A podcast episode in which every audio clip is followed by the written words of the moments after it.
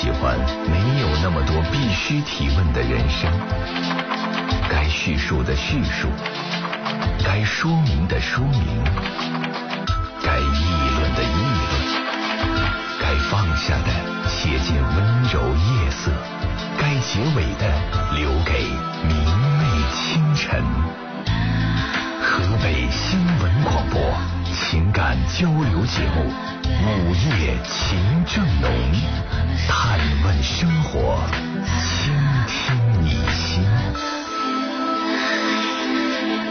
嗨，收音机前的各位听众朋友，欢迎来到 FM 一零四点三，你正在选择收听的是《午夜情正浓》，我是今天晚上陪伴你的主持人李爽。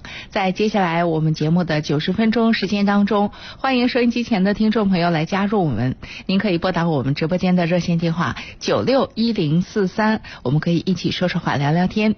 在今天上午，石图讲堂石家庄市图书馆，呃，我做了一场公益演讲。嗯，没想到去了那么多的朋友，呃，整个的整个的坐席都坐满了，过道两旁也都坐满了，还有一些朋友最终好像没有进去。呃，我在这里呢要特别感谢我们收音机前今天到了现场，以及呃各种各样的原因没有到现场，还挺期待我们能有下次约会的各位收音机前的听众朋友们。其实要说实话，这样的公益讲座，从我内心当中我是挺愿意做的，因为它很接近我人生当中的第一个理想。就是当老师，因为可能很多听众朋友知道我是学师范的，当年考师大那是我实实在在的心愿，我自己的第一志愿。也正是因为这样呢，应该说当老师始终都是我心中的一个，当年是理想，后来做了这个工作就成了梦想。它也让我想起一小段往事哈。就是当年我在报考电台的时候，呃，过关斩将，最后到达了一个面试的环节。我清晰的记得，在最后的这个面试那个环节也都过了，还有最最后一个环节，就是呃，当时的台长和几个老播音员，嗯，要最终的从我们一群人当中再精筛一些。然后呢，呃，当时我印象特别深，呃，当时我们河北电台的老播音员林燕老师就问我一个问题，说：“你说你一心想当老师，那你告诉我，当老师和今天你报考电台以后做节目主持人这两个工作之间有什么类似的地方吗？”哇塞！我口若悬河，我就说呀，是绞尽脑汁就想啊，他俩有什么类似的地方啊？说了很多，说哎呀，我们都是要影响别人，我们都是要怎样怎样，我们都是要怎样怎样。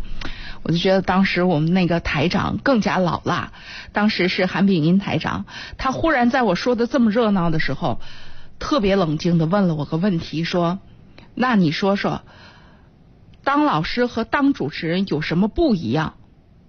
这俩俩完全不搭的职业不一样，不太多了吗？特别直接的广播不面对面呢，当老师面对面呢？可是我当时所有的脑力都集中在这俩不搭界的职业怎么才能够给他捏到一块儿，他俩有关系上，以至于韩台长问出那个问题的时候，我当时忽然就脑子一片空白，我真就想不起来，我就觉得这俩职业都一样啊。哪儿不一样啊？我的脑子就出现空白了，就愣在那儿了。你想象一下，在那个就是紧张的考场上，这是一个什么样的局面？然后我清晰的记得，我们那个台长就忽然就是笑了，就是忽然笑了，就在那个紧张的局面下，那个那个表情我一直记得，就是是一个小事件，但是呢，它确实说明了在我内心当中，呃，对于。一方面，对于我今天所从事的工作，这个不是理想，这基本上连梦想都谈不上，不敢做这么高的梦。在那个小时候，就觉得这太神秘了，这广播电台，这收音机里的声音，这做梦都梦不到那儿的事情，没想过。但是这成了一个做梦都梦不到的，成了自己真正的工作了。所以我一直就是觉得特幸运。但是呢，当老师。这个人生理想，却恰恰是通过我今天的这份工作，让我有机会 模拟当一回老师，就是站在讲台上。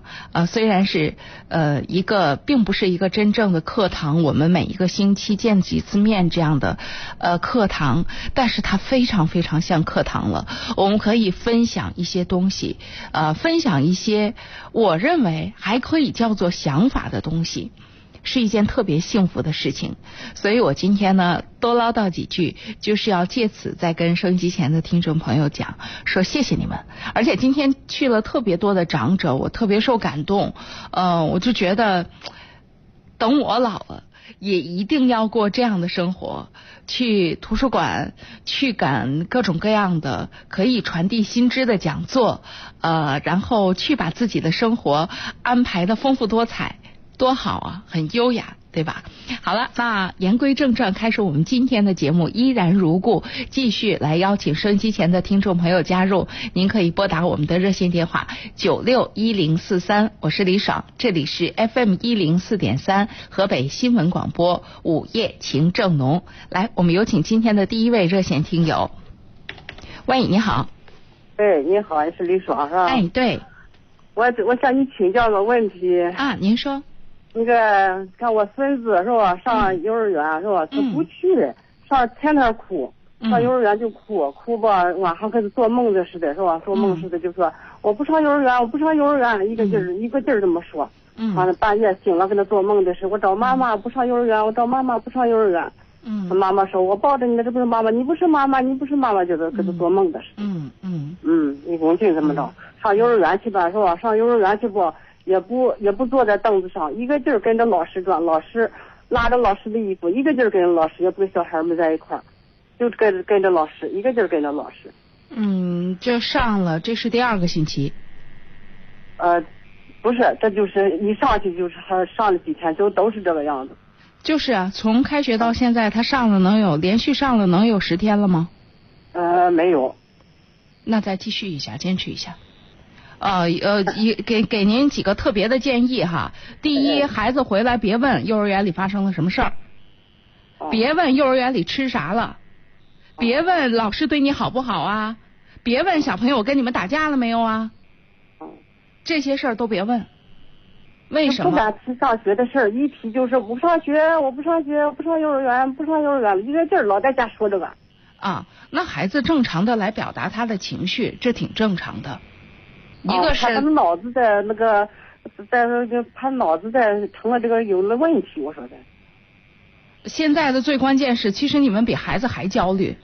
嗯，对。孩子孩子说完了，他说完不上学了。另外，他怎么就说到不上学了？某种程度上不还是咱们提了吗？嗯，不是，您说跟大人跟别人说起了别的事儿，他那就是咱大人在这个特别的阶段，咱们就要就要敏感一点。那为什么要当着孩子说这事儿啊？咱躲开孩子再说这事儿不行吗？嗯，不能提这事儿是吧？咱别当着，咱当他是个小人儿嘛。既然他现在很在意这个，那咱们大人之间说事儿可以特别直接的讲，没什么正面的态度，肯定说的都是哎呀，孩子上不爱上幼儿园呢。你这一说，你就强调他，他就是不爱上，我就是不爱上。嗯，对是。那大人说话的时候就要避免这个东西。嗯，不提是吧？不是不提，提朝正面方向提。嗯嗯。就别当着，另外有些话压根儿就不该当着孩子讲。大人之间聊天说到孩子，压根儿就应该躲开孩子，不能在孩子面前聊孩子。哦哦哦。啊，这是一个。另外，在这个特殊的阶段，这么一个孩子要适应这个幼儿园的这个阶段，第一个我特别建议，让孩子爹妈去送他。啊，您姥姥姥爷啊，或者是这个爷爷奶奶呀，往后撤。这第一个月让爹妈去送他，孩子比较容易理智。为什么？因为爹妈相对于爷爷奶奶来讲比较理智。哦。爷爷奶奶容易不理智。虽然学校三番五次说出去就走了，不能在门口看。您看吧，在门口看都是爷爷奶奶。呃，不看，都送完就走。嗯，对，但是我还是建议您在这个，因为孩子跟您也比较容易撒娇，比较容易腻着，如果是他爸爸妈妈送去的，他比较容易理智。嗯啊，这是一个建议，就是他爹妈再忙，这一个月应该抽出空来，能为孩子做多少事儿啊？这是他最该出力的时候，他应该做，这是其一啊。爹妈接，爹妈送，嗯，接不成送肯定没问题，不耽误上班，那个时间肯定没问题，因为早上大部分幼儿园七点十分、七点二十就可以送了，嗯你完全可以送到。所以这个这个这个是第就是这个第一个月，孩子大部分孩子进幼儿园恐怕都需要有一个月的情绪期对哦啊，需要有一个月，您一家人得做好这个准备啊嗯啊，然后呢。别到家老问啊，你孩子你今天吃什么啦？老师说啥啦？小朋友怎么样啊？他要是说，嗯他要是说，咱就跟着说，或哦可以问这样的问题：今天在幼儿园里有没有交到新的小朋友、好朋友啊？这个可以，就是让他，你们再强化一个什么，让他来自己找到幼儿园哪儿好玩儿。而不要老强调那些这个地方他很陌生他不舒服，老强调这些。而至于孩子在幼儿园里的这个表现，这是一类孩子的表现，因为他依赖大人，他跟着老师这儿走那儿走，这是挺正常的。老师对这个不陌生嗯啊，您尽可以放心啊。那他跟着老师在在这个刚开始第一个月的时候，他只要能都安安静静的，问题不大，都能够适应下来，一天下来该吃吃，该喝喝，该玩玩，啊，大小便没有问题，那就没有问题。嗯，他吃饭他也不不好好吃，这不是家看电脑录像是吧？看他他不好好吃饭，人家老师喂他几口，他又一点也不吃，他坐不下来都。他上学去了晚了吧？人家这同学们都开学了，他刚去。所以呀、您要是早跟我打电话，我就要特别跟您强调，这种事情既然决定上，就要遵守学校的规则。你比如说，那晚了吧，或者怎么着，那你任何一个环境都是这个样，你晚了，你当然是你适应环境就要慢一点，哦对吧？你既然决定上幼儿园了，那就要按照幼儿园的规则来。该开学就得开学，该上学就得上学，该什么规矩咱们遵守什么规矩。而至于您说孩子，如果他白天在那儿吃的不好，晚上回来多吃点儿，孩子没有饿坏的，您放心。对对，啊。嗯嗯嗯，啊，孩子都会，嗯，这孩子长给，他继续上，就是说啊，嗯。继续上上学去是吧？啊，给他对。歇一阵儿，我说过一阵儿再上可以不？那是您想让他歇，嗯，您要明白，嗯您要过一段时间，您前边所有孩子这些哭就白哭了。嗯，还得这还还还得有这个过程是吧？他总会有这么一个过程的嗯嗯，啊，这是孩子的成长，孩子长大了，他他受得了。嗯，他他受得了脑子，嗯，怕他脑子干什么？半夜醒了，一个劲儿哭，天天天有是这有本是这个事儿，别这个事儿没有了。孩子今年几岁了？在三周，他快三周了，不到三周，那等于孩子上学上的孩子上的有点早，有点早。不到不到三周不是？正常入学得三周多呀。他待一个月三周。哦，那差不多，差不多。但是你这个确实还存在一个这个问题呢。你差一个月三周，你完了之后，你们要是要上一年学前班吗？还是怎么样？你否则的话，上小学你你仍然提前呢。九月一号是一个那个啥呀啊，你提前上现在有很大的问题。哦，您要您要让他爹妈了解一下相关的这个政策，您要提前上。我们现在整个国家执行一个很严格的学籍制度，您要提前上，很多地方恐怕提前不了。嗯，他多上一年的，多上一年，您把多上这一年放哪儿啊？多上一年幼儿园吧。他现在上就是多上这哦，对，多上这一年幼儿园，然后就是其实这些东西吧，确实要看家里边的这个整个的状况。如果你们都没有做好准备，让这孩子上幼儿园呢，那就干脆再等一年。再等一年也可以是吧？嗯，不是也可以，是因为我听您讲，我就觉得您都没做好准备让您的孙子上幼儿园呢。嗯嗯，对，如果这个事儿是孩子爹妈非常想让他上，那咱做老人的要做要理智，要明白，咱别往里边掺和，咱只有支持和配合，才能让这孩子过顺当了。否则的话，您这给我这打一电话，回去就说李爽都说了可以不上，那这爹妈就白努力了。愿意上就上，不管那个闲事，咱们只是个参考意见。那既然您是参考意见，您就别想着孩子上不下去了，再待再待一个星期吧，家里又不是没人看。您把您自己摘出来，那您就彻底别管。这是他父母的意见，这是他要不就再待一就是过一阵再上，就是。那这个事儿，我也提醒你们，既然要上，要搞清楚咱到底要干嘛。你这样的不不稳定，你们这样的摇摆，只能让孩子加强一点，就是觉得他哭哭闹闹有用。嗯，要不说也是。这个不是个狠心不狠心的事儿，而是。既然为啥要上幼儿园呢？上幼儿园真能学多少东西吗？不就是为了让他能够适应集体生活吗？让他在这个年龄该完成他这个年龄的成长吗？嗯那我们做家长就别拆台，好不容易进入了，那就坚持一下，给正面的反馈，别他一哭一闹，一有什么问题咱就往后撤劲儿，那就白忙活了。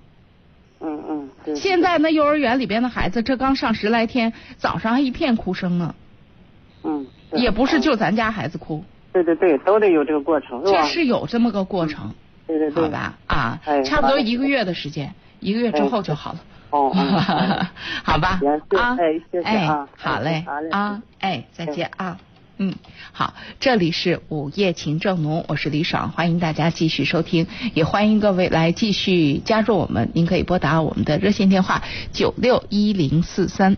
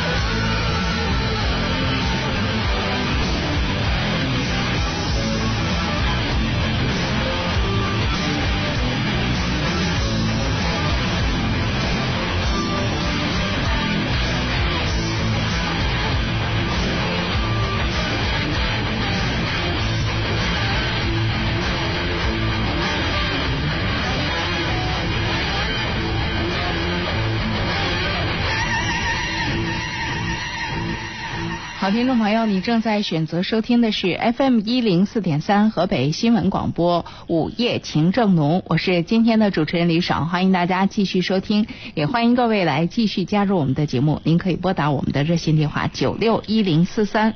呃，我们一边等待听众朋友的热线，一边来看一下听众朋友在私信平台上说到的问题。这位朋友说到了类似这样的一个情况哈，是一个小女生说，我今年二十岁，我有一个男朋友比我大十四岁，说是我的男朋友，但同时他也是另外一个女人的老公。其实不得不承认的是，我跟他刚开始在一起的时候就知道，但是也说不清到底为什么，还是跟他在一起了，而且越来越爱他，并且离不开。开他，其实我们刚开始在一起的时候，他老婆不知道，现在知道了。直到今日，我们已经在一起差不多两年了。对于我来说，就是更舍不得分手了。自从他知道我们之间的事情以后，他就表示要跟他离婚。那个女人一开始也同意了，可是直到现在，他们都还没有离。用他的话说，是因为家里他爸妈那边有点问题。想等再过半年之后再离，也就算是给家里人的一段磨合期吧。他说他是真的爱我，真的想跟我在一起，所以让我相信他就好。说真的，我不用怀疑他，而且说真的，我也真的不怀疑他，真的很相信他，早已经超过了相信自己的那种信任。有时候我不知道该怎么办才好，有一种离不开他的感觉，不想离开他，可是我又很怕，怕他半年之后还没有离婚。你说我该怎么办好呢？我是真的不想跟他分手。有这么多前提，以至于再谈下去跟你沟通好难啊！因为你预设了一个前提，就是似乎在告诉我，用一个什么样的办法能够让这段感情继续呢？其实我觉得很多人。当听到你这问题的时候，特别直接的会从心里画几个杠杠吧。首先，我会觉得你爱上这个人，很可能更多是因为幼稚。但是我没有令人能够瞬间成熟的一个办法，而且也不能百分之百的肯定他就是不值得你投入感情，因为。我不是当事人，就算是当事人，你又能拎得清多少呢？所以在这件事情吧，我特别直接的建议你，至少可以做这么一件事情：既然他说他父母那边有问题，那就请他把这些问题对你说清楚、解释清楚。如果他拒绝向你做详细的说明，或者他的解释里边有漏洞的话，那我能不能这样讲？我前面的推测应该是对的，就是你爱上这个人，很可能仅仅因为你的幼稚。如果是这样的话，随着你或迅速或漫长的成熟，总有一天成熟会来到的。而当成熟来到的时候，不用谁逼着你，你自己都会厌倦。所以这件事情双管齐下吧，一个呢可以做一点现实的事儿，另外一个呢成熟虽然不是瞬间就能够达成的，但是通过这件事儿，恐怕也让你成熟了不少。赶紧的长大吧，成熟起来吧，好吧。好，这里是午夜情正浓，我是李爽，欢迎大家继续收听。哎，我们的热线电话归于宁静了，三部热线电话目前都在空线中，欢迎听众朋友来加入我们的节目吧，您可以拨打九六一零四三。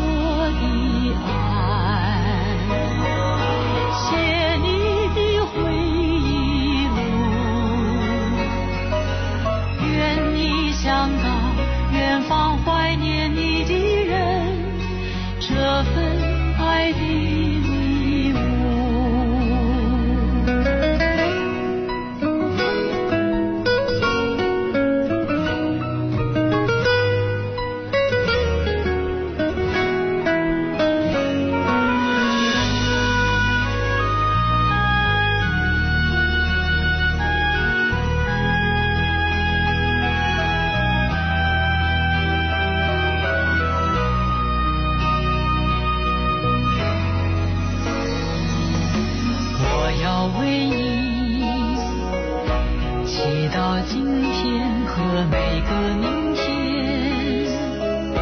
平安快乐常围绕身边，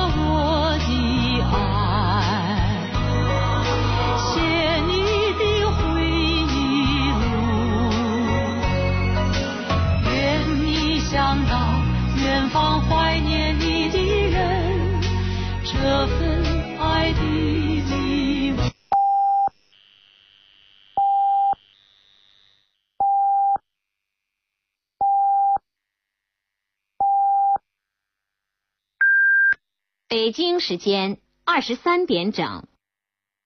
福济堂牌止嗽利效片，止咳、定喘、祛痰。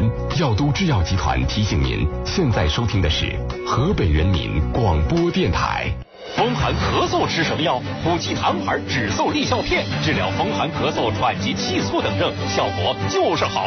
普济堂牌止嗽利效片还是河北省基本药物目录品种，咱老百姓放心药，品质好，疗效好。普济堂牌止嗽利效片，零三幺二六幺八六六九八，药都制药集团。嘣嘣嘣嘣，低点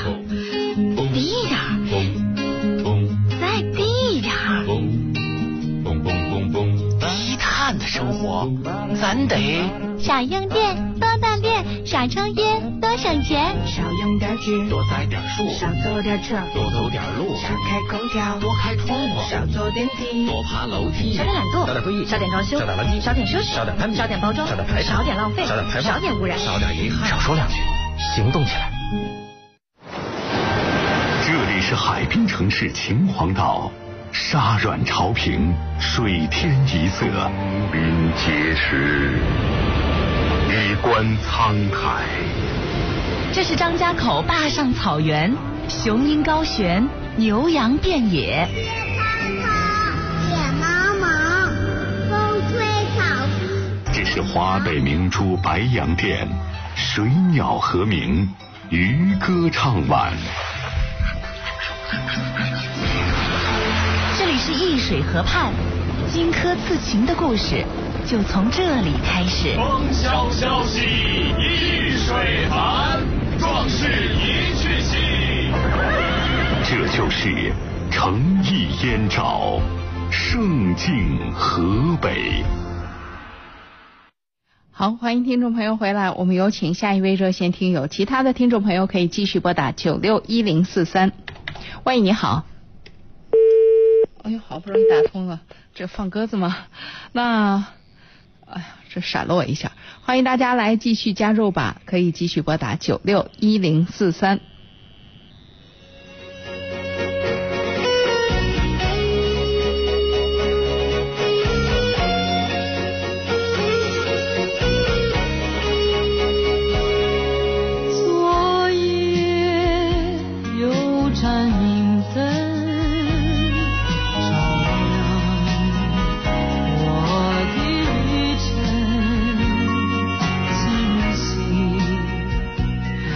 哦，我们在等待听众朋友热线的同时呢，也来看一下听众朋友在私信平台上的问题啊。我发现好像女生更愿意通过这个，呃，更愿意写，更愿意写字。嗯，这个女孩子谈到的这个问题呢，其实我觉得还挺应该认真来看一看的。她说我男朋友一直都很疼爱我，平常对我也处处迁就，可是前几天他喝醉了酒，竟然打了我。虽然过后他也很后悔，可是我不知道该不该原谅他。我的个性很强，我真的受不了，可是我又确实很爱他，我到底该怎么办呢？如果是你，你会怎么样来劝这个女孩子？我讲，我们收音机前的听众朋友肯定说分呢，这有什么可原谅的呀？尤其是女生，这事儿这么说好了，如果想的是原谅不原谅，指的是要不要跟他分手，那最好还是原谅吧，因为他毕竟长期还是表现良好，而且他对你仍然很重要。如果你想的原谅不原谅，是指要不要轻易的放过他。那千万不要原谅他，因为喝醉酒和打人都很可能变成习惯，得让他知道你有多不爽，让他不敢轻易的再犯。同时要弄清楚他为什么要打你啊，有没有什么不满一直没有说出来，趁现在赶紧把问题解决掉。危机呀、危机，既是危又是机。至于说你说你个性很强，咽不下这口气，就想让他赎罪，那好好的补偿你嘛。反正他清醒的时候对你处处迁就，那一定也会愿意的。还有一个我必须要提醒你，他常常喝酒吗？常常喝醉吗？这个如果你常听我们节目就会知道，如果是这样的话，这个事儿改起来可难可难呢。那当你要选择男朋友，当你将来要选择丈夫的时候，这事儿恐怕应该纳入到你考虑的范围之内啊。好吧，来，我们有请线上的朋友了。喂，你好。喂，你好。哎，请讲。嗯，我有一个问题挺不解的，我家儿媳妇儿找人打电话说，他要跟我家小子结婚，让我去劝劝我家小子跟他离婚啊，就不是结，是离婚。嗯。他家那个，他让我劝我家小子跟他离婚，离婚我认为是他们两个人的事儿，干嘛让我去劝呀？嗯，那你就别管就完了。我我觉得他是不是在说番话呀？嗯他说番话又怎样？不是我，我一点都不理解，打了两次了，我都不。那你怎么跟他？那你怎么跟他回答的？我说还有劝离婚的呀，我这么说的，我就说了一句这个。那他他的意思是什么呀？他为什么这么坚决的要离婚呢？他们他的意思什么？呃，他的理由是，那个我家那个跟同学聊天了，嗯，什么就跟那个原来的，那个什么就是有有时候有那个开玩笑的话，嗯，那个他不他不满意，嗯，就为这么点小事儿，嗯完了以后就说让我劝我家小子跟他离婚，嗯，完了把什么到一个饭店，跟他爸妈坐在一块儿，叫上我们两口子一块儿说劝他家劝我家小子跟他离婚。嗯我说离婚是你们两个人的事儿，怎么还有还用着我们来掺和？嗯，我我总觉得不对劲儿啊，这我我也弄一个是。你的这个做法没什么太大的问题，就是因为这啊确实从道理上也是他们小两口的事儿。二一个啊这事儿你是不是得把儿子叫回来问问了解了解啊？这我一直就没打呢，他打了以后我心烦，我说我我应该哦。是吧？这事情怎么回事你最起码你跟自己的儿子反馈一下，你媳妇儿现在来找我了，说到这个事儿，这事儿到底是怎么回事儿？你希望妈妈怎么做？你们之间到底发生了什么？你是怎么想的？他要再打电话，我怎么说？对吧？哦这是他他确实是他惹出来的事儿啊。而且这件事情儿媳妇儿处理的，就是把您牵扯进来，自然不好。但是说实话，儿子这事儿也好不到哪儿去做的这事儿。哦，我说了，我我当时我觉得这事儿，您当着儿媳妇儿说不着自己的儿子，但是儿子叫回来，应该说说吧，是的，是吧？我当着儿媳妇儿说了，我您当着儿媳妇儿表这个态，我说实话，要干嘛呀？这事儿用不着您劝，真出了什么问题是他们小两口之间的事儿。我是觉得当着儿媳妇儿这态没必要表，谁对谁错，他们俩的事儿。哦，但是儿子叫回家来，解释一下，到底出现了什么情况？你自己到底是怎么回事？你到底是怎么想的？你不离，你打算做一些什么样的努力？对吧？我们给你建议建议，这个可以。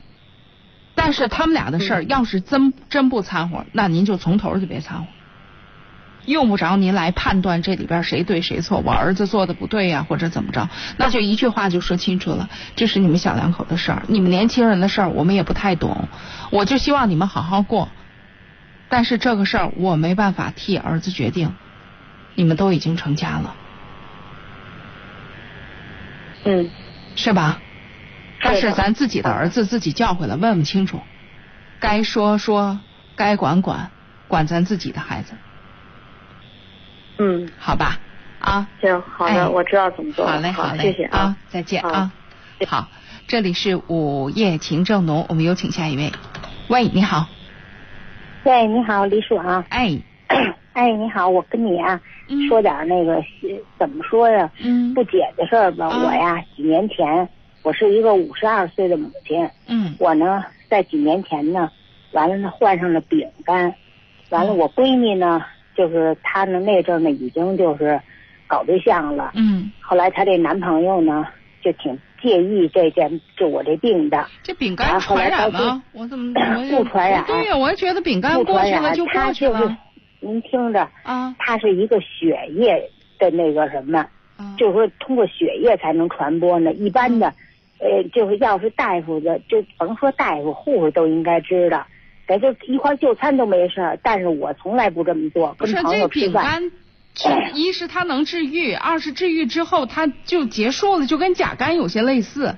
我印象中是吧？呃不呃，就是说它没呃比比甲肝要是它比乙肝强，但是比甲肝要是厉害，要厉害但是它厉害呢，啊它但是它并不就是咱们之间交流啊什么，啊就在一个桌上共餐都没有事儿。就是通过血液传播，啊是这意思吗？对，就血液，比如输哦，就说的，比如说哦我的血碰着您的这血液，啊，完了呢那个什么，后来呢嗯，就是特别快快结婚的时候吧嗯，就特别少来过我们家几次。嗯来了之后吧，哈，都得戴上大口罩。嗯 完了，我心里特别不痛快，嗯等于就是对我的不尊重。完了呢，后来呢，就是呢，我呢，就是就后来他们呢，就也没那什么，就也没呃仪式结婚，就草率的呢就结了，结的嗯就就住一块儿了吧，就算是。嗯。完了，这现在呢有小孩了哈，也是，你说孩子现在都都快两岁了，嗯。就有时候来吧，也不上我这儿来，不上家来，在楼底下，嗯。就弄着孩子来，就恨不得就得得就跟那画警戒线似的，嗯就挺远的，还得要求我得戴口罩什么的，嗯我这心里啊特别的不舒服。嗯。我再说句那什么，跟您说句那什么，我闺女呢，本身呢她是一个护士，嗯。我就我我是北京的，嗯。完了呢，她还是个大医院的护士。嗯。你说我呢就为这个说要就最早的时候我都哭过多少回。嗯。完了呢，人家大夫就说，不是姑不是你姑爷的事儿，就是你闺女的事儿。她本身学医的，她应该懂，是不是？再一个呢，就说的还是你闺女，等于是就所谓的说的，就说那意思拿不起来，什么都听人家的，人家让你隔隔着你，那这个完了呢，我爱人呢就为这跟我闺女好像就跟结了仇似的，完了就就那什么，就说有几个孩子这样的啊，这难道说就得这传染病的，这这爹妈就不要了嘛？这到现在也是，嗯，也 从来不来家，就就是但是我这不身体闺女闺女来吗？不来，我不甭说不来了，我这时常的身体不好，有个病什么住个院，都不去医院看我。哎呦，我这心里啊，就这疙瘩呀。后来跟跟街坊讲讲，街坊就说：“嗨，他不愿意来，说人家也说就是闺女的事儿。那你说人家姑爷能拽着你的腿？嗯，你说在我打个车五分钟也得过来看看我妈，上医院看看呀。哎，没有，就会天天倒是就跟那什么似的，恨不得天天发短信、打电话，妈怎么样啊？没事吧？嗯，哎，就是这个，比如要住院吧，也是也给我出钱，就唯独哎也是送，哎就是不接触，就也也给你到时候送东西、送吃的什么的，送送吃的吧还得派人家来，完了开车送到楼底，啊，这事儿确实。完了我呢再下去拿去，您说您说您说您说这叫什么呀？我就特别不明白，我就问问您，是我挑理了，还是说，呃，我不应该他爱怎么着怎么着去，还是说我这个就这疙瘩我就一直解不开？那对您这闺女，那您是啥想法啊？而且吧，我也不敢好，我我我曾经问过他，我说那就咱们就这样啊。他说嗨，那有什么办法呀？那你就那意思，那那那就咱家就这种呃条件，您有这病，那我找什么样的人家不在意啊？那就赶上本身。我是说，我是说，那您闺女上近前看您来吗？不看，也，也不上家看，也不上医院看。呀，那那我我没听出您对您闺女有啥意见，好像您对您这女婿意见大了去了。我我对我闺主要的是也是对我闺女，我我就跟他爸就说，我恨不着人家那姑爷，是不是？主要就是说你自己闺女，嗯，你你你闺女首先你拿这家不当回事儿。我就说，人家没拽着你，人家姑爷没拽着你，他可能拽着你对这个姑这个姑爷，就说从呃事儿上呢办的，就是咱觉得心里边不那么痛快，但是从理儿上呢挑不着人家，人家该走的理礼数，人家都给咱走走了，对吧？对你正常状况下，你要说走的特别近的有，但是大多数这个姑爷跟丈母娘之间，虽然说亲吧，但是也就是一个。就是该走什么了，哎，对，所以这事儿呢谈不上什么，最关键的是咱们跟闺女之间。您看这个，没这事儿之前你们你们母女关系好吗？你们也也也是就比较就是正常啊，就是正常。你说就就是通过这个什么就这个搞对象之后搞对象呢，他呢等于就是什么呀？就是怎么就搞对象就本身我们就。对他呢，我们两个口子都对他有意见，但是他非得乐意，比他大十岁，就在这点上我们就有点那什么，别的就是就给他这么说，大不好不好不好，他非得愿意，到最后愿意我们也不管，后来没想到这中途呢，我呢就添了个这个病，您知道吗？那我特别直接的，我听您这么说，我能够大体明白一点了。您别把所有的问题都放在这个病上，不一定是因为这个病女儿不来。嗯嗯嗯。嗯嗯嗯，这还是记了个还是记了个这个节呢？那您说，您要说就是因为这个病，他做护士的，他他他什么样的病人他不接触啊？你要说脏，要说传染，他什么样的不接触啊？不会因为您这个就怎么样？最关键的是孩子心里记记着个节呢。你们不同意，你们看那人不顺眼，我往家带他干嘛呀？怎么也是不顺眼。我回来也是听你们说这个不顺眼，那么不顺眼，我我回来干嘛呀？你们一方面说着啊，你一方面说着说这个啊，这个反正他也这样了，我也没不管，但实际上就是心里不愿意，不高兴。等于就是拿这个病是一个那个什么呃借口。这与其说是闺女的借口，不如说咱自己的借口。呃，怎么是我的借口呢？那你有没有想过，就是您说那意思，就是说他嫌他嫌我的病，所以他不来。不是，没这病，您闺女可能也不进钱。明白，明白这意思了吗？因为这扣，明白明白，这扣记在这儿了。你们老两口都表态了，这个女婿你们不接受。对。那人为啥要来呀？人怎么来呀？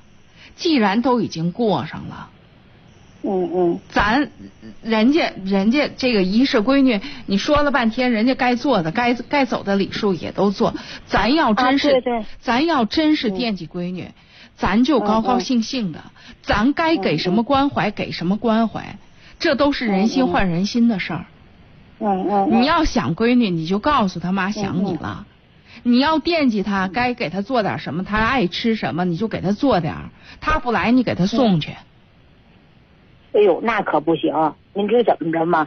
好，就他说他那个爱人，就简直洁癖到一定程度，就连超市的东西非得怎么怎么着，不呃不不经过消毒，恨不得就得都得拿那酒精罩消毒，就是洁癖到一定程度。您别老强调这些，他可以扔了啊。这是您表达感情的一种方式。啊啊啊！您正常的先跟您自己的闺女表达感情。你们之间的矛盾不都在您的病上？你们之间主要的扣是系在那个那个你们不同意上。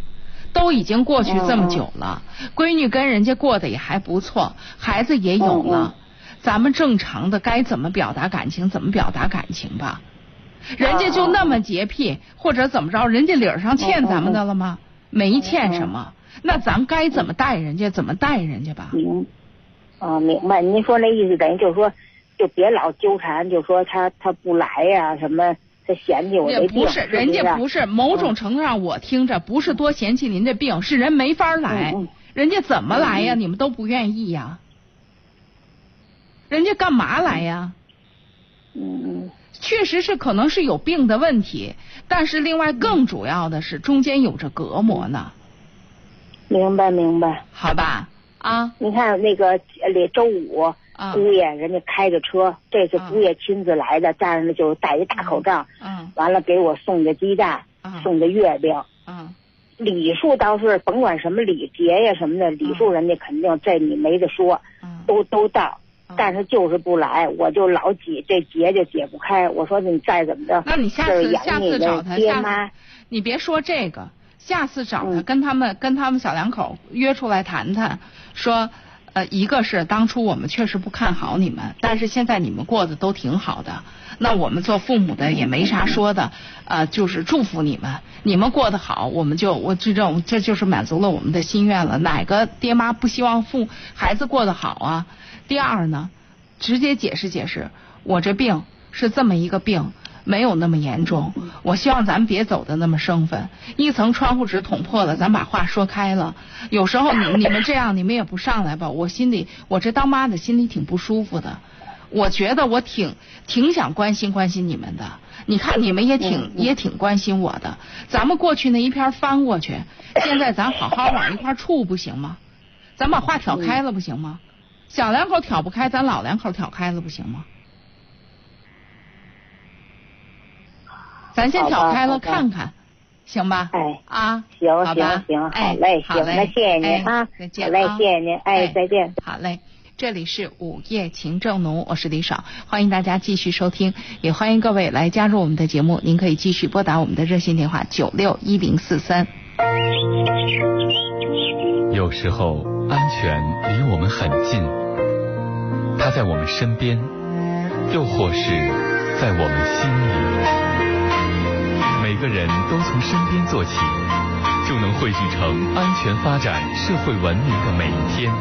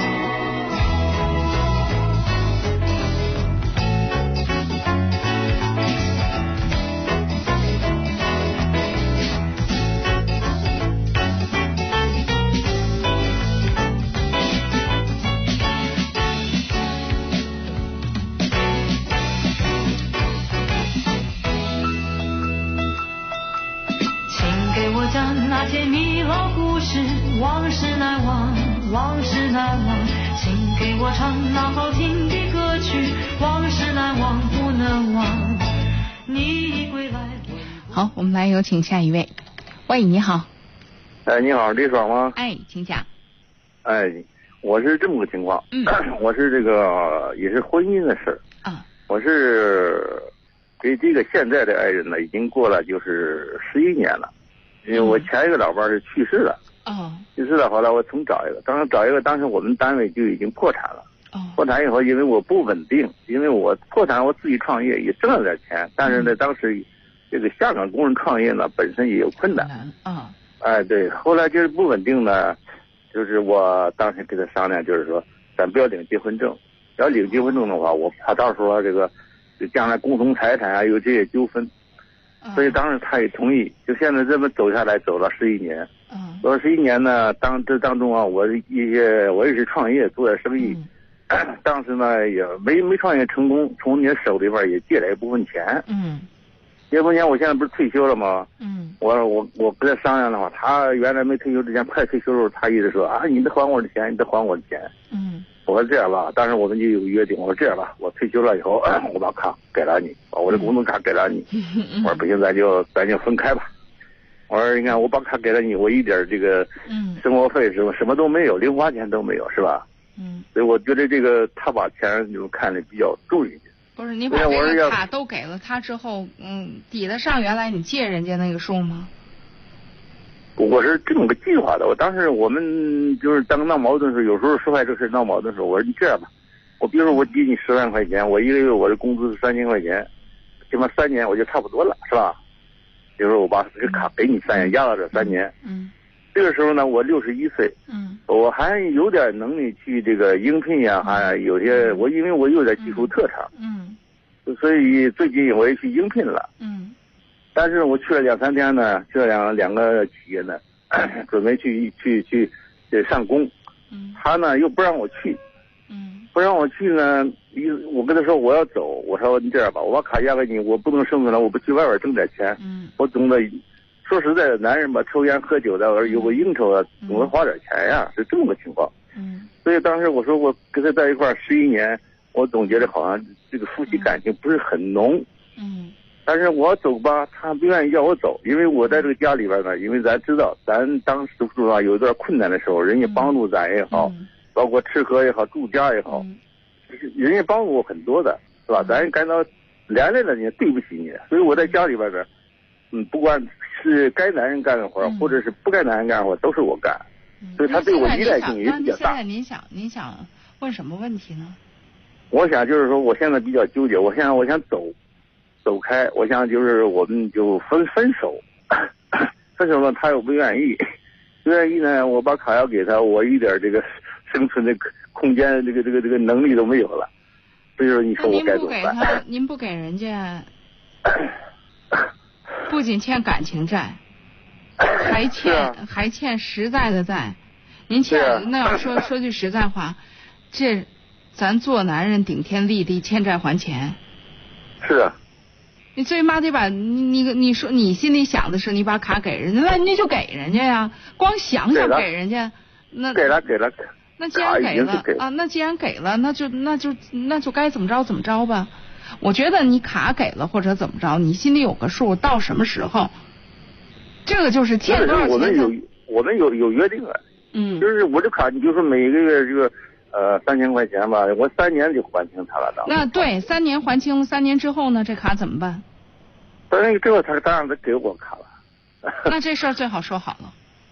是啊，现在已经说的差不多了。关键是我想着去外边打工。那你就我给他卡我。那这事儿你们俩商量着来吧。那既然是因为本身也没有结婚证，也谈不上什么约束，人家呢在这方面听着听着话，虽然人家比较看重钱，但是也挺看重你的。你呢？是啊。要是确实对人家没感情，跟人家说清楚了。你这不是说没感情，有感情，就是说我出去外边打工，他不让去，还让让在家守着，这事该怎么办？那这事儿不也正常吗？都您六十岁的人了，人他也年龄不轻了，人家就想好好跟你过日子。想过日子，关键是我这个连一点这个这个这个自主权一点都没有了。什么叫自主权一点都没有了？就是我把嗯那个卡不是全给他了吗？那你在当地找点工作不行吗？当地找工作也可以啊，可以也不行，他不愿意让我出去，关键是。那这事儿你可以跟他谈嘛？你说在家。谈来。那你还没谈呢，你这就是说谈不下来 或者怎么着？谈过了，谈过了，我已经去过，去走了两三天，我去北京一趟，完了以后他就给我打电话，你赶紧回来吧。不是人的意思，那不是，那你不是还是出去吗？人的意思。我没说清吗？就是人希望你岁数也不小了，话说也是退休的年纪了，人想守着你好好过过日子。就说你要上班去或者怎么着，在本地找一个稳稳当当的工作，该上班上班，该下班下班，稳稳当当过日子。本地我们当地的也不好找，关键是。所以呀，我是觉得嗯。既然是这个样子，你要说事情没有这么十全十美，你要对人家真有，就是你也觉得感情也挺好，自己该牺牲的地方得牺牲牺牲。那要话说，咱从钱上欠着人家那么多钱，然后呢，你你把卡给人家了，这做的还挺男人的。你手憋得慌了，你就觉得我必须得按照我的想法过。你这个事儿吧，咱要都做成了。你说这个事儿你还立得住？你又没做成啥，咱不得低调点儿？是，本来就低调。要不我在家里边什么活都都是我干，不管是男人该干的活或者女人该干的活都是我干。所以啊，我觉得你没必要所就是所谓低调点儿，不是低气点儿。你这你这弄到那就低气了。不是你啥活非得干，不是你需要低三下四，而是说咱低调点儿，咱别那么任性。你现在低气到最后就是要逃，低气到最后就是其实你在家待着不痛快、不舒服，想走。为什么呀？因为这个家你你你你腰杆不不挺拔。对呀，是。所以这事儿你要搞清楚了，没人让你腰杆不挺拔，是你自己觉得亏欠着人家。你自己跟自己别扭着，有这个心理。你自己跟自己自己别扭着呢，没人让你这样，是你自己一方面你非要去做那些事儿，没人逼着你做那些事儿。你把你自己调整顺当点儿，不是所有的事儿都需要那么低三下四的去干。与之同时，不是外面不是逃就是唯一的办法。是，你说的有道理。啊。但是有时候吧，就是我们有时候。那既然有道理，先别急着说。但是，那就想想中间是不是有中间路线。我目前还没有考虑到，没对，那就考虑考虑中间。那就考虑考虑。那就别那么任性。也都是不任性，关键就是有时候再说起话来以后，有时候他就把这个话就说出来了啊！你就一分钱不挣，你啥也没有，这弄得我在家里边可以这么讲，也很。没有地位，好像是很很尴尬。天天有时候因为是他也爱玩玩玩以后回来以后打个麻将输了钱了就就就常常提几句。反正这种事情是这个家庭，这种事情是贫贱夫妻。我们说贫贱夫妻百事哀。你要要有一大堆钱，这些都不是事儿。你要现在没那么多钱，我是觉得咱得结合家里边的实际情况来想办法解决问题。你别把这事儿吧撇的。一推二六五，然后这把该做的做了。第一，我觉得你把卡给人家，我觉得没啥问题，挺好的，应该这样做。欠人家的钱，搭伙过日子，该还得还人家，是吧？啊。第二呢，呃，两口子过日子，你虽然是搭伙过日子，也搭伙这么多年了，俩人的感情得珍惜。你是你话说六十岁的人了，你跟五十岁的时候身体都不一样，你还能过多久啊？对啊对啊，我也是你是经历过生离死别的人，所以这事儿上，人家不愿意让你走，人家也想老来是个伴儿。你这事儿翻过来也得想想，那该谈谈，他该该，那你就别那么急着说可是。那咱就想想能不能。他有时候他有时候着急就说起来啊，不行你就走。你看这个东西我很矛盾。你说我走，他又不让走。所以这个事儿就说有些是情绪，有些是事情。你希望听到什么？你不希望听到什么？你想怎么做？你说清楚，交代明白。我给他交代明白，是不是？对呀，对呀。对呀，就是纠结，我才给你打电话。我给他交代，我怕他听不进去 这个事儿。你也没说明白。你也确实没说明白，而且在这事儿上你自己也摇摇摆摆、糊里糊涂的。你先把你自己拎清楚了、弄明白了，好吧？我是觉得这事儿就就这两点：第一呢，做咱该做的事儿；第二呢，珍惜这段感情。再怎么着，走了十一年了，而且都岁数不小了，是吧？啊，好吧，啊。好的，好的，谢谢你。好嘞，啊，好，再见啊。好嘞，这里是午夜情正浓，我是李爽，欢迎大家继续收听，也欢迎各位来继续拨打我们的热线电话九六一零四三。爱一个人唱歌。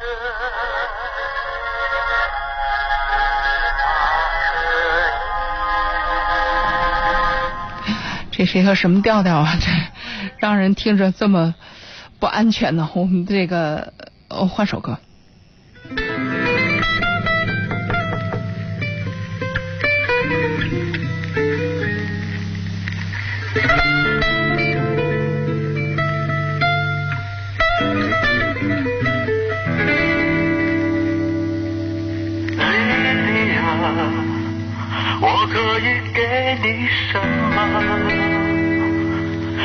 我却什么都不说。莉莉娅，你知道我很寂寞，你居然听得懂在讲什么？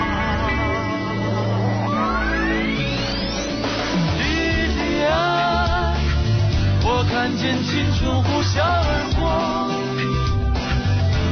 什么样的生活？爱还有罪恶，你还有大把的时间可以挥霍。可是莉莉安，我想我爱上你的脆弱，不知道我有没有勇气来放手一搏。我想不过几年以后你会明白，现在是现在是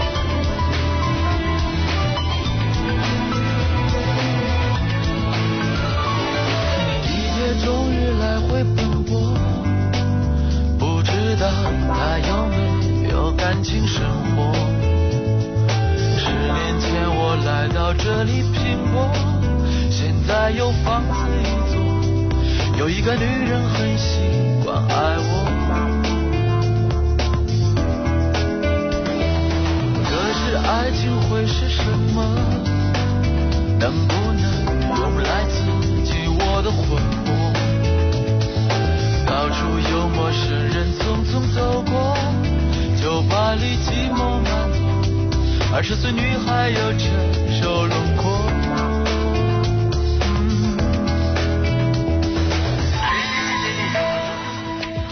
我可以给你什么？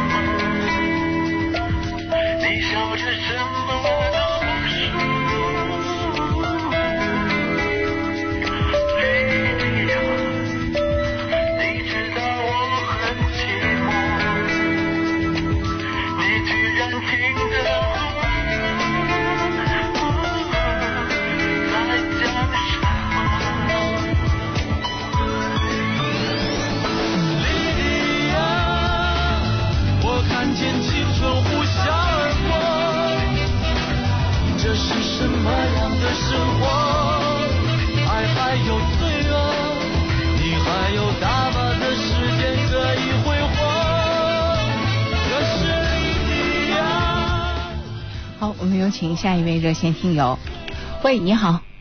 啊，喂，你好，李爽老师。哎，请讲。啊，啊我有一个孩子教育问题，我想咨询一下。哦，您说。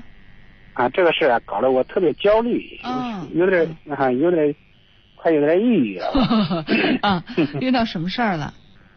这个孩子呀，这个从四年级开始以后，呃，逐渐逐渐，我感觉这个学习就就有点马虎了。嗯。他也有点不在乎这个劲儿了。嗯。嗯、弄得我挺挺焦虑。嗯。我也我也嗯、试着从这个心理上就看了不少书，嗯试着从这个心理方面引导他，但是引导不过来。呃，这个孩子小的是现在上初中初中二年级了。嗯嗯。啊，我本身小学这个初中啊上学的时候也学习不好，嗯。哎，我感觉他跟我特别的某些方面特别相似。嗯，那对了，那您的儿子嘛，他不像您，那像谁呀、对吧？啊。但是我我就想解决这个问题，一直解决不了。嗯。那您想解决什么问题。就是您很希望，您很希望马虎。您很希望他不像您，他学习能够好，是这意思吗？哎，得克服一下这个马虎呢。他现在的成绩不好，是因为马虎，还是因为确实有学习呃，因为马虎。呃，一个马虎，呃，一个根上是从根本上讲，一个是马虎，再一个就是他 不在乎。嗯。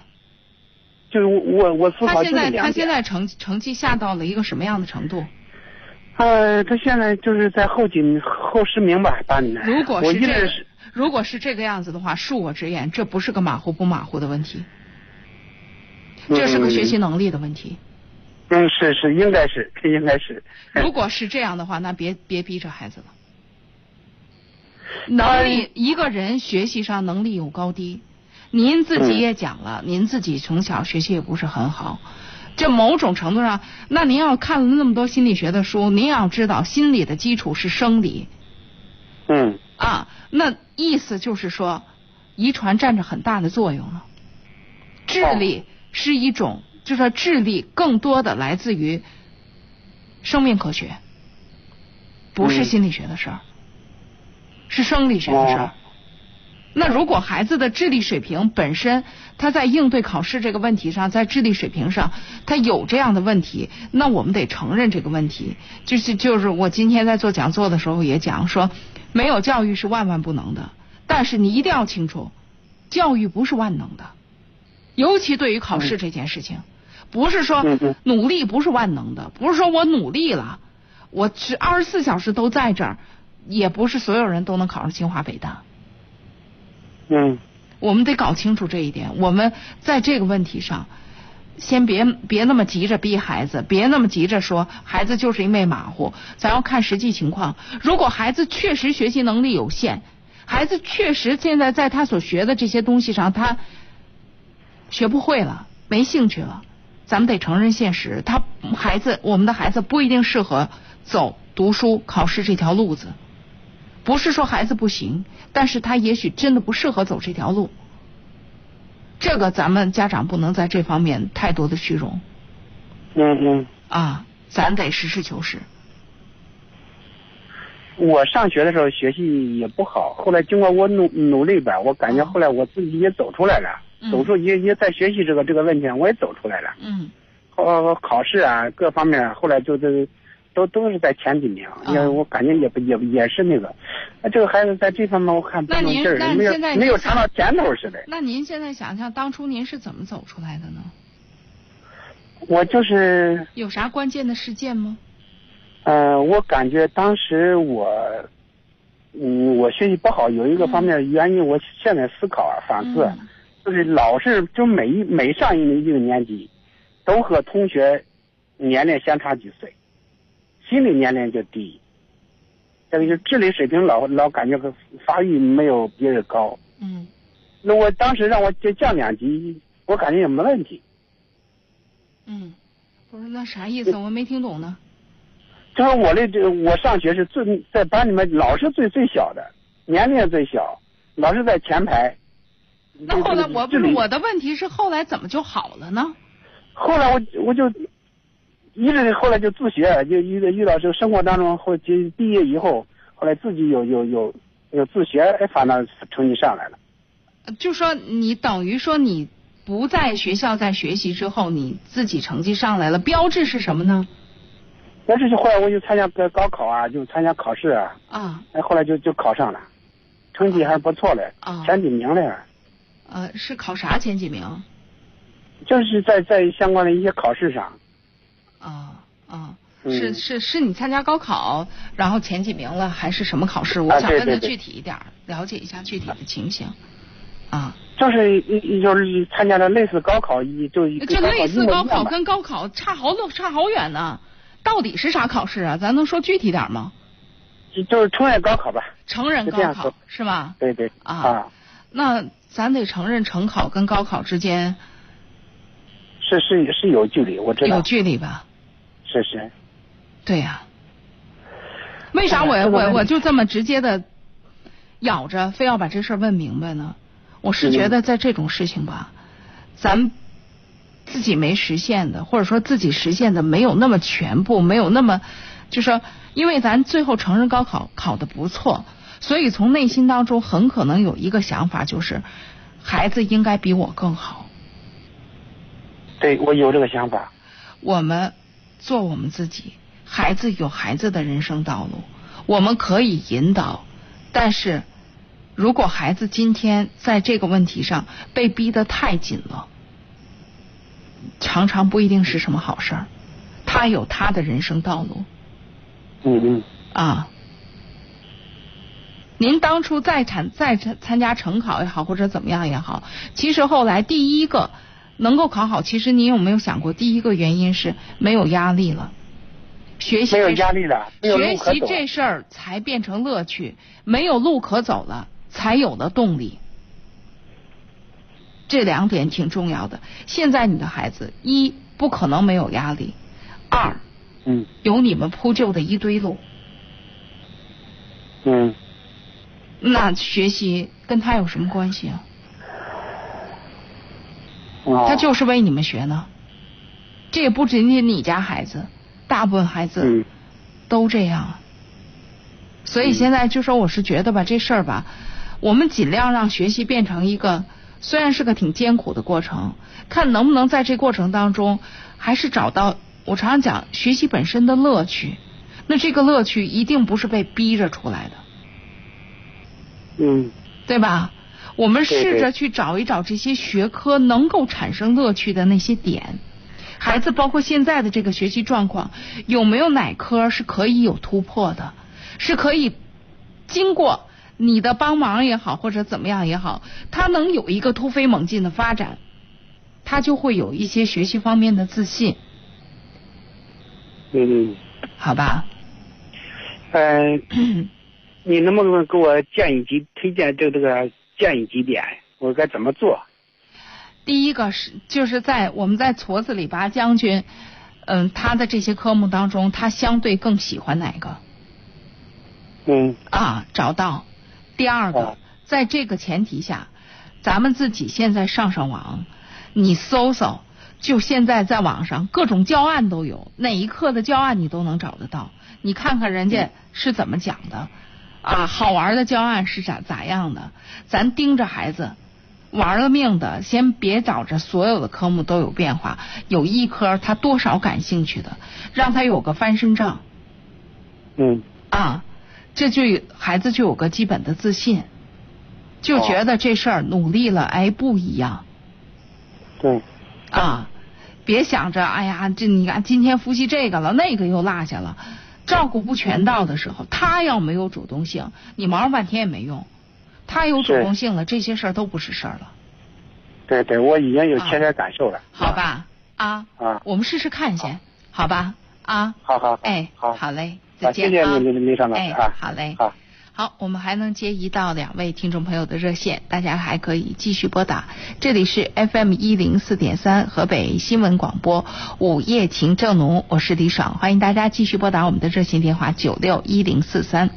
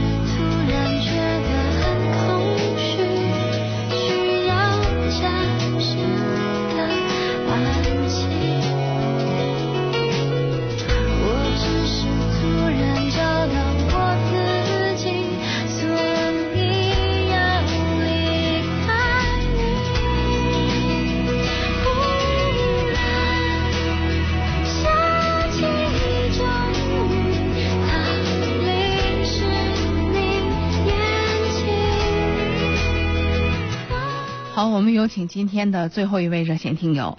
喂，你好。哎，您好，是李爽老师吗？哎，我是，您讲。哎，李爽老师，你好，我这边我想问您一个问题。啊，你说。我是，我有一个姐姐，是我亲姐姐，因为我们喜欢你很多年了。啊。呃，我老公也很喜欢你，所以我特别想问问第一个感受。啊。就是，嗯，这困扰我们家很大的一个问题。我姐现在已经三十三岁了，但是她现在到现在跟男朋友好了十年。嗯。十年，但是呢。她现在也没有结婚，也没有工作，就自己在家里老是做他自己的一些事情，家里都为他急坏了。但是呢，他现在这个状态就是这个样子，我们不知道下一步应该怎么办。他 然后他靠什么生活？就是他那个男朋友，所以我就说他是不是真的认真的在对他？我们全家人都没有任何的办法。他就是他男朋友会每月给他打。三千块钱左右吧，然后他自己也可能会，因为他很有才华，他自己会，嗯，弹吉他，他自己会写歌、作词都会。嗯，他可能会接一些小活，但是说实话，那些东西他不会坚持很长时间。嗯。现在又去说教，又去备课，就是经常不会有一个固定的一个就是要做的事情，所以我们全家人，你也不能说他，说他就急了。嗯，你们都是很本分的人，但是你有一你有一个有艺术天分的姐姐，非常有艺术天分，但是因为他学广告的，所以他跟你们的生活样态不一样。对，您说的对。嗯嗯，在我身边有很多像你姐姐这样的人，或者说在我的朋友当中有很多像你姐姐这样的人。真的吗？嗯。我老觉得这是一种一体存在，刚开始可能是我们这种，我就普通上班、下班，所以。对，所以就是，嗯所以，嗯、你很难理解他的这种生活状态。就说，那既然俩人都在都好了十年了，干嘛不要干嘛不结婚？那可能在你姐姐那儿，她过的是一种观念。我我们都在一起十年了，我们好与不好，我们不需要一个婚姻的形式来来表达。对，他是这么想的。他是一个，这所以他是一个艺术家的气质。我是觉得对这样的姐姐，我们祝福就好。真的吗？那家里人爸爸妈妈急得够像，那个那你你劝你劝劝你爸爸妈妈，我难道为了爸爸妈妈，就说一定要让姐姐变成另外一个人吗？当你们把她所有的锋芒都收起来，让她过一个固定的生活的时候，实际上就断掉了她的胳膊腿儿啊。真的是这样吗？他现在事业这样，然后不爸妈很担心的一点就是，现在那个我那个所谓的姐夫，他现在在异地这么多年，从来没有来过我们家，然后他的工作非常的、非常的好，可以这么说，所以他说我的事业是我的最重要的东西。我打电话我跟他嚷过无数次，他说我的事业最重要，说他说我也很在乎，就是我姐姐，说但是我的事业比什么都重要。这是人家的事儿，你们越界了。真的吗？对呀、我是觉得你要是真什么的话，劝劝爸爸妈妈，孩子长大了，他有他的生活方式。对于你姐姐来讲，这是她的生活方式。如果她跟你一样，每天上班下班，每天固定的工作，每天呃老公、孩子、公公婆婆、爸爸妈妈，那她写不出歌来。嗯，你说的是是对的，我们就是不知道他现在想做什么，可能因为家里觉得他是已经三十三岁了，工作工作我们给他我们给他自由吧。第一，这么多年他依赖过家里吗？嗯，没有完全依赖，有不是很小很小一部分，他对呀不好意思冲我借钱，不好意思跟家里张嘴，对呀、所以就说他在不依赖家里的状况下，他再生活，他基本上也能够生活。我觉得在这种状况下，与其断了他的手臂，不如说我们给他充分的自由，让他创作的天分得以施展，让他能够在自己的那块领域当中能够相对自信，与之同时呢，也相对自主的，能够能够有他的一个空间。这样的姐姐，我们不能要求他跟我们的想法一样我明白。啊，所以这个也需要我们调整我们自己。我们做最坏的，我们做最坏的打算。这姐姐最后，最其实老人最坏最坏就是最担心最担心的，不也就是姐姐老了之后怎么办呢？对，就是觉得那我们做一个最坏最坏的打算，老这个姐姐老了之后咱管，就做个最坏最坏最坏的打算，不就是这个吗？对，您说的这个对，那就行了，那是那剩下的事情，那那你就告诉爹妈，把这个底儿告诉他们，然后剩下的事情，那既然这样，咱也管这么多年也没管出啥来，咱祝福人家吧。那那男生，你觉得那个男生，我觉得因为他离过婚，这个男生是这样的这个事情不是男生有什么错，这个事情是你姐姐选择了这种生活，没有人逼着她要谈这个恋爱，是你姐姐愿意，所以说不到人家。所以你不要用你对于感情的这个理解，你的感情模式来套到他身上，这是他的选择，有没有问题？也许有问题，但是他是成年人，明白。啊，所以我们看不了啊，父母这这样天天爸，我爸爸说我让我逮着那个男生，我都想打他一顿，怎么怎么着，老偷偷跟我说这些话，但他不敢跟我姐。那那那这样对呀、他不敢跟你姐说，就说明你姐在这些问题上标志的很清楚，爹妈不敢越界到他那儿，但是你是一个边界不不明白的人，所以什么事儿都都过到你这儿来。有些事情你需要搞清楚，姐姐的生活是姐姐的生活，你不应该参与，爹妈也不应该参与。你要劝，就劝劝爹妈。这事儿确实劝不到姐姐。我说他为什么这么烦我？因为你们确实不是一类人，你们姐儿俩，嗯、差好多。我是觉得，你想想，一个人要被断了手脚，是不是非常痛苦？你们想要说服他过的日子，就是断他手脚的日子。明白了，行，好吧。啊嗯。好吧。谢谢您啊老师啊谢谢您。好嗯。哎好好嘞再见啊。祝福您谢谢您再见。这里是午夜情正浓我们今天的节目到这要结束了感谢大家的热情收听和参与也欢迎各位听众朋友在明天晚上的同一时间继续关注收听我们的节目。晚安。简单简简单单简简单单